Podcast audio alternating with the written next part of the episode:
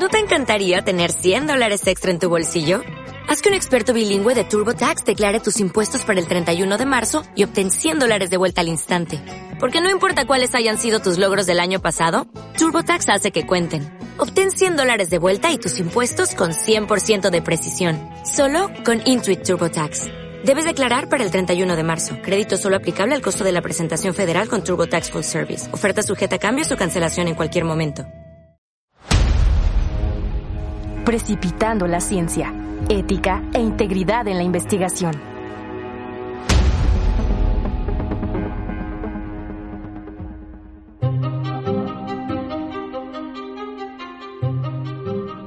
El Código de Ética de Nuremberg, que fue fruto de los juicios de Nuremberg después de la Segunda Guerra Mundial, estipula que el consentimiento voluntario es absolutamente esencial cuando se trabaja investigación en seres humanos. Es responsabilidad del individuo que inicie, dirija o esté implicado en los experimentos asegurarse de que se cuente con este consentimiento. Hola, ¿qué tal? Mi nombre es Itzel Borunda y es un placer darte la bienvenida nuevamente aquí en Precipitando la Ciencia, un podcast que te dejará algo que pensar. Para el episodio de hoy les he preparado la historia de las células Gila, que no solo se trata del linaje celular más antiguo, sino que también es el más utilizado en la actualidad. Este 2022 se cumplen 71 años desde su obtención y su utilización ha sido fundamental en el desarrollo de la medicina del siglo XX. Entonces, ¿por qué a pesar del paso de los años, la historia sobre el origen de estas células sigue dando de qué hablar? Te invito a que te quedes para conocer la historia de Henrietta Lacks, cómo sus células revolucionaron el campo de la investigación y las implicaciones que se encuentran detrás de su uso hoy en día. Antes de comenzar con la historia de Henrietta, pongámonos un poco en contexto sobre qué es el cultivo celular. Como su nombre lo indica, es una técnica experimental que consiste en el cultivo controlado de células, estas sean de origen animal o vegetal. En los años 50 comenzó a convertirse en una técnica de rutina en los laboratorios, pero el concepto de mantener células vivas separadas de un tejido se descubrió en el siglo XIX. El hecho de poder aislar y cultivar células permite al investigador diseñar experimentos directamente sobre estas células para estudiar un sinfín de variables. Es por eso que actualmente el cultivo celular es usado en áreas de investigación como oncología, para el estudio de nuevos tratamientos, en inmunología como es el desarrollo de vacunas, dermatología, virología, cosmetología y muchas otras más. Para aquellos que trabajan con cultivos celulares y están al tanto de los avances en biología molecular o que simplemente están en contacto con los estudios realizados con células, el nombre de las células Gila no les resultará desconocido. De hecho, si se busca en la base de datos de PubMed la frase Gila Cells, el buscador arroja un resultado de 118.978 artículos publicados desde 1953 hasta el presente año, lo que deja en claro lo utilizada que es en el campo de investigación y cuya historia empieza ahora.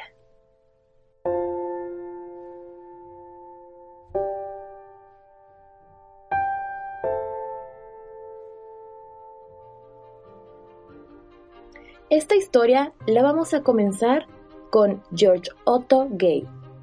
George Otto Gay nació un 6 de julio de 1899 en Pittsburgh, Pensilvania, hijo de padres inmigrantes alemanes que residían en Estados Unidos. George tuvo una infancia modesta y durante sus primeros años se dice que mantenía una pequeña mina de carbón detrás de la casa de sus padres para mantener a la familia caliente. En 1921 se graduó de la Universidad de Pittsburgh como licenciado en biología, que pagó trabajando como carpintero y albañil. Fue durante estos años que George pasó gran parte de su tiempo en los hospitales de la ciudad, siendo testigo de las limitadas opciones de tratamiento para el cáncer. De hecho, en esta década de 1920, un diagnóstico de cáncer era una sentencia de muerte casi segura. Esto en gran parte motivó a George para que se dedicara posteriormente al estudio de esta enfermedad en búsqueda de una cura. Después de recibirse en la Universidad de Pittsburgh, George se metió a la Facultad de Medicina de la Universidad de Johns Hopkins, esto en 1922, ubicada en Baltimore, Maryland. Sin embargo, se vio en la necesidad de aplazar la financiación de su carrera de medicina hasta 1929 por problemas económicos. Durante este tiempo, George trabajó como becario de investigación sobre el cáncer en el Hospital de Columbia de Milwaukee, en Wisconsin. En 1924, en el Hospital de Columbia, George estudiaría el efecto de la insulina para crecer un embrión de pollo y también comenzó a explorar el cultivo de tejidos humanos fuera del cuerpo, montando así las bases de lo que posteriormente sería su trabajo de cultivo celular. En 1929 se trasladó de nuevo a Baltimore para seguir estudiando medicina. Durante su estancia en esta facultad, George comenzó a explorar cultivos celulares más a fondo y desarrolló nuevas técnicas para filmar el crecimiento de las células. De hecho, él y su mentor, Warren Lewis, crearon un dispositivo híbrido que combinaba un microscopio con una cámara de imagen en movimiento. Esto a partir de restos de metal, piezas de microscopio especializadas y una cámara de 16 milímetros para filmar los ciclos de la vida de las células. Esto incluye su crecimiento, división y muerte. Con esto, George hizo algunas de las primeras películas que captaban el comportamiento de las mitocondrias, los orgánulos celulares que impulsan la función y división de las células. Con su cámara, George creó toda una biblioteca de películas que retrataban la división celular normal y anormal. En 1933, George se recibiría en medicina para después integrarse al cuerpo docente de la Facultad de Medicina de la Universidad Johns Hopkins. A mediados de la década de 1930, George y su esposa dirigieron el laboratorio de cultivo de tejidos del complejo hospitalario Johns Hopkins. Juntos, trabajaron en el desarrollo de nuevas técnicas para filmar y fotografiar el crecimiento de las células dentro de los tubos de ensayo. Su investigación sobre el cultivo de tejidos se centraba en el crecimiento de células malignas fuera del cuerpo humano, para poder utilizarlas en la investigación del cáncer. Con el objetivo de crear una línea celular humana continua, George continuó estudiando las células cancerosas. Pero, ¿a qué nos referimos cuando hablamos de una línea celular humana continua? Bueno, que en teoría, estas células se repondrían constantemente y nunca morirían, esto teniendo en cuenta que las células normales solo pueden vivir durante un tiempo determinado porque tienen controles internos que regulan su número de divisiones, pero las células inmortales, como son las cancerosas, pueden dividirse indefinidamente porque no están sujetas a estos controles biológicos. Y aunque algunas células eran prometedoras, al final todas acababan muriendo, hasta que en 1951 llegó Henrietta Lacks al Hospital Johns Hopkins.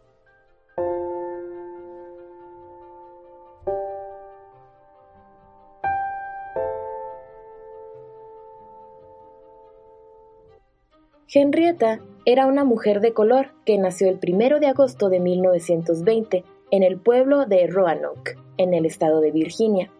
Su verdadero nombre era Loretta Pleasant, pero nadie sabe a ciencia cierta cómo pasó a llamarse Henrietta. Su madre, Elisa Pleasant, falleció en 1924 dando a luz al décimo de sus hijos. Debido a las dificultades para criar una familia tan grande, su padre volvió a Clover, en Virginia, de donde eran originalmente. Ahí repartió a sus hijos entre abuelos, tíos y primos para que fueran criados, dejando a Henrietta en casa de su abuelo, Tommy Lax. Esta familia estaba compuesta por una gran cantidad de integrantes reunidos en torno al cultivo de tabaco que se daba en Clover. Y como las personas de color estaban bajo un régimen segregacionista muy pesado en los Estados Unidos en aquellos años, sus oportunidades laborales eran muy limitadas. A la edad de 15 años, Henrietta quedó embarazada de David Lax, con quien formó una pareja estable hasta que finalmente se casó y tuvieron cinco hijos. En búsqueda de nuevas expectativas y para dejar la cosecha del tabaco, Henrietta y su esposo decidieron mudarse a un lugar donde pudieran conseguir mejores oportunidades de trabajo. Fue así como a instancias de un primo cercano, David logró ingresar como operario en una acerera.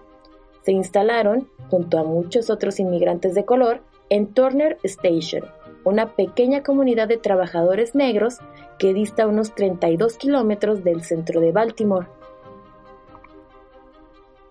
Fue en febrero de 1951 que Henrietta acudió al consultorio externo de ginecología del Hospital Johns Hopkins, que, haciendo un paréntesis, este hospital fue creado en el 89 gracias a la donación de 17 millones de dólares por parte de Johns Hopkins, que en su testamento estipulaba que con esta suma de dinero se creara un hospital de beneficencia y además una universidad que estuviese asociada haciendo énfasis en el cuidado de la gente indigente y enferma, sin distinción de sexo, edad o color. De hecho, Johns Hopkins fue un hombre de negocios, presidente de banco y magnate de los ferrocarriles, y actualmente es considerado uno de los más grandes financieros de Baltimore en el siglo XIX. Pero bueno, cerrando paréntesis, volvamos con Henrietta en 1951. Cuando Henrietta acudió al Hospital Hopkins por presentar un sangrado vaginal anormal, se le diagnosticó cáncer de cuello uterino, marcando el inicio del fin. Luego de ser tratada con las técnicas de aquellos años, que incluían radioterapia local con radio intrauterino y radioterapia con rayos X, el tumor siguió su curso implacable, invadiendo pulmón, hígado, peritoneo y cavidad pelviana rápidamente sin que ninguna forma de tratamiento pudiera alterar el curso fatal de la enfermedad. Finalmente, Henrietta falleció el 4 de octubre de 1951 a las 0015 horas, en medio de grandes dolores en el hospital en que se le había hecho el diagnóstico. Posteriormente fue enterrada en Laxtown, una zona rural cercana a Clover, que era el lugar de origen de su familia materna.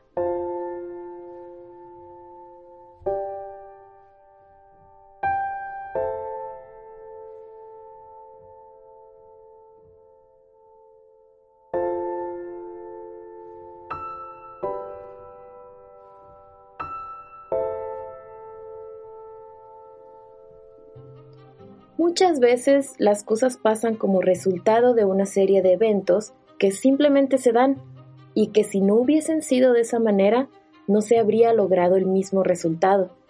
Pienso que esto es lo que pasó en el caso de las células Gila. En el momento en que Henrietta consultó al doctor Richard Telind, que era un ginecólogo muy distinguido, investigador del Hopkins, este estaba tratando de probar que todos los cánceres de cuello uterino tenían un origen común. En aquel momento, se distinguían dos tipos, el invasivo y el no invasivo, y cada uno era considerado un tipo de cáncer distinto, donde el tratamiento y pronóstico también eran distintos. Telinde, por otro lado, sostenía que se trataban del mismo, solo que en diferentes etapas de desarrollo. Nadie parecía tomarlo en cuenta, pero él diseñó un estudio para probar su teoría, y de esta manera actuar antes sobre cánceres cervicales y de paso disminuir las altas tasas de mortalidad que estaban asociadas.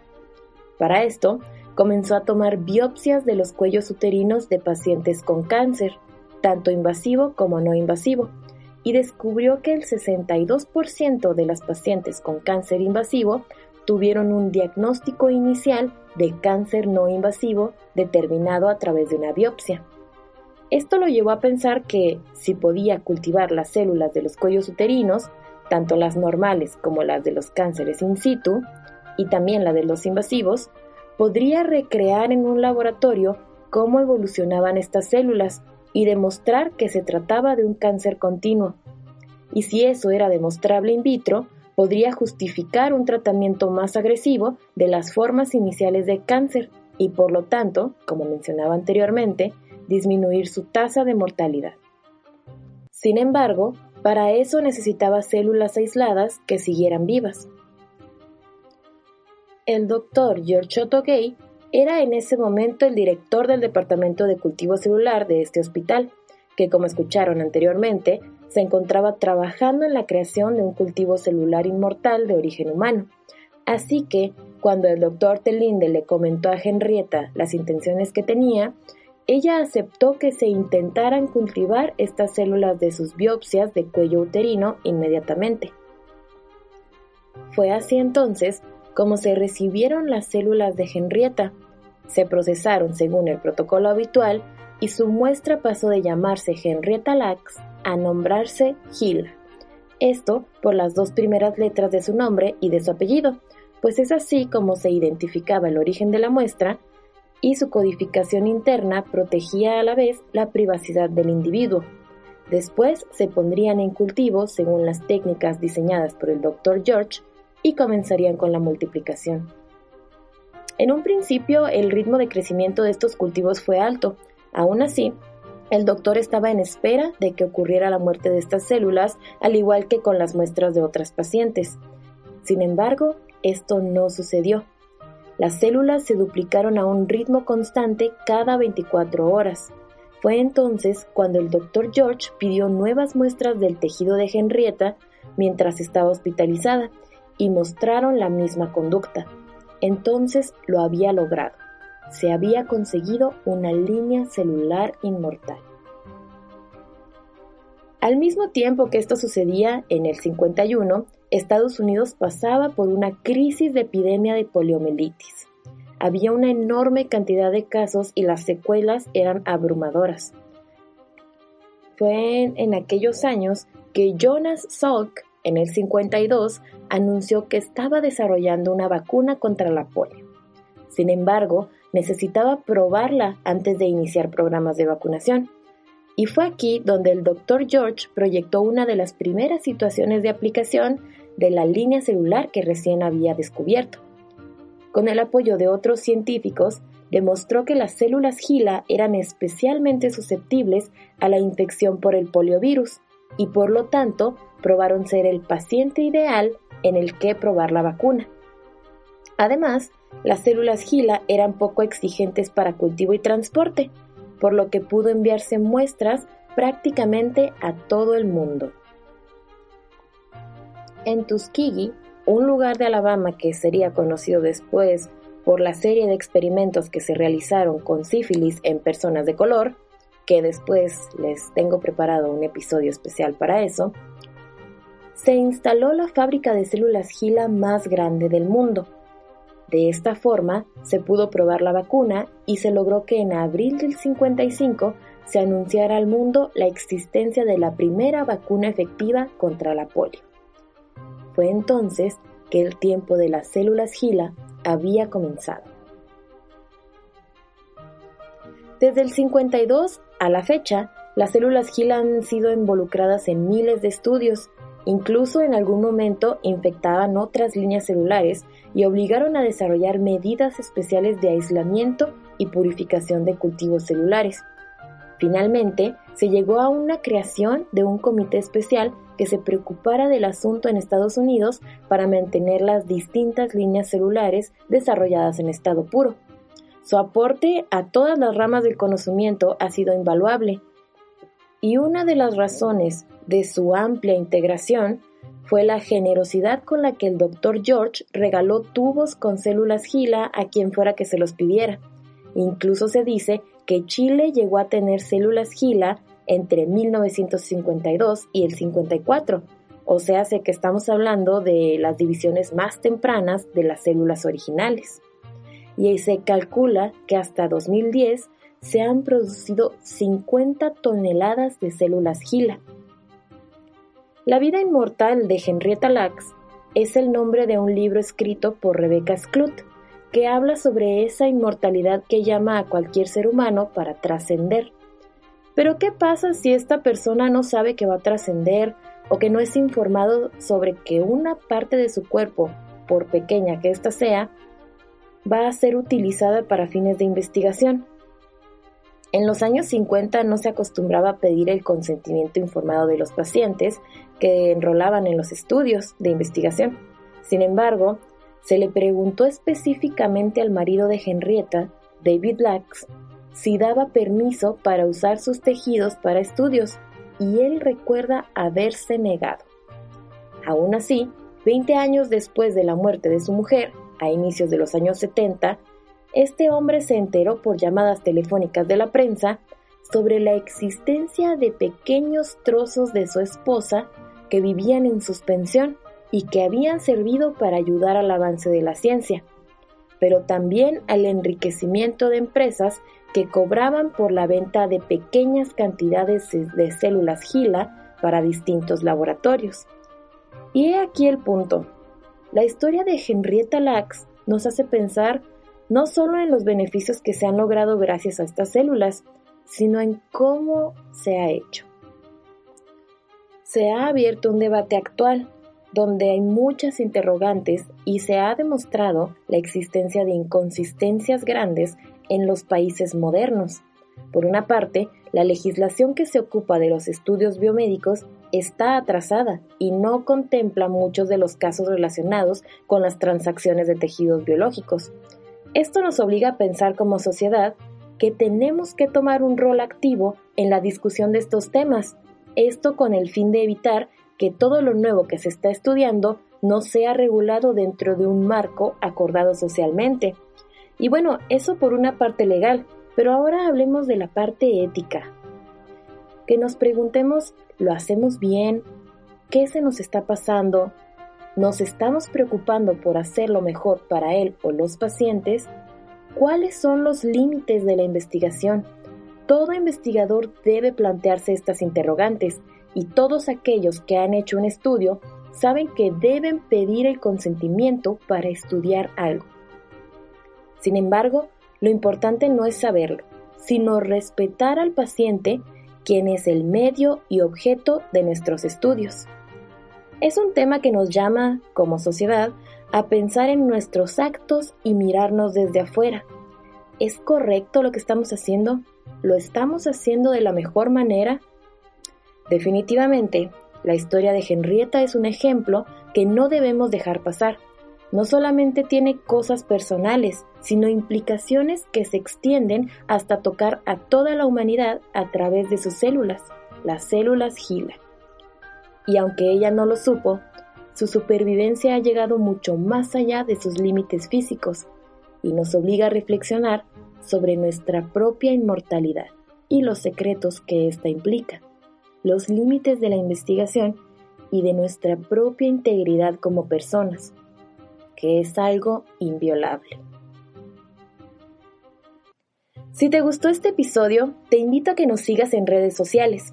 Nos puedes encontrar en Instagram como arroba cooks-udg y en Facebook de la misma manera, cooksudg. En nuestras redes podrás encontrar información relevante sobre salud y además te mantendremos al tanto de los próximos episodios de Radio Cooks. Además, te invito a que escuches las otras entregas que tenemos para esta segunda temporada. Con esto me despido y nos estaremos escuchando en el próximo episodio, donde hablaremos sobre la mala ciencia, los casos de Jesús Ángel Lemus y López Otín, dos investigadores cuya reputación quedó manchada después de inventar y manipular resultados que después serían publicados en revistas de alto impacto científico. Hasta la próxima.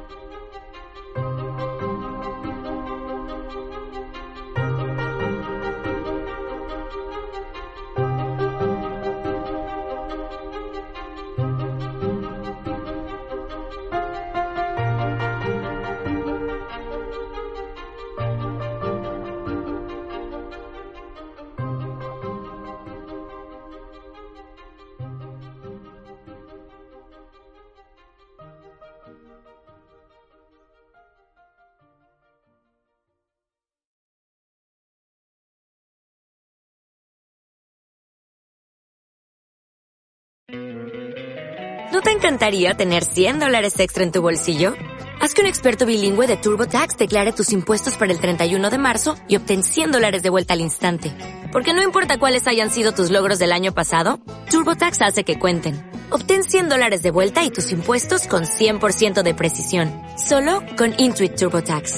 Debes declarar para el 31 de marzo. Crédito solo aplicable al costo de la presentación federal con TurboTax Full Service. Oferta sujeta a cambios o cancelación en cualquier momento.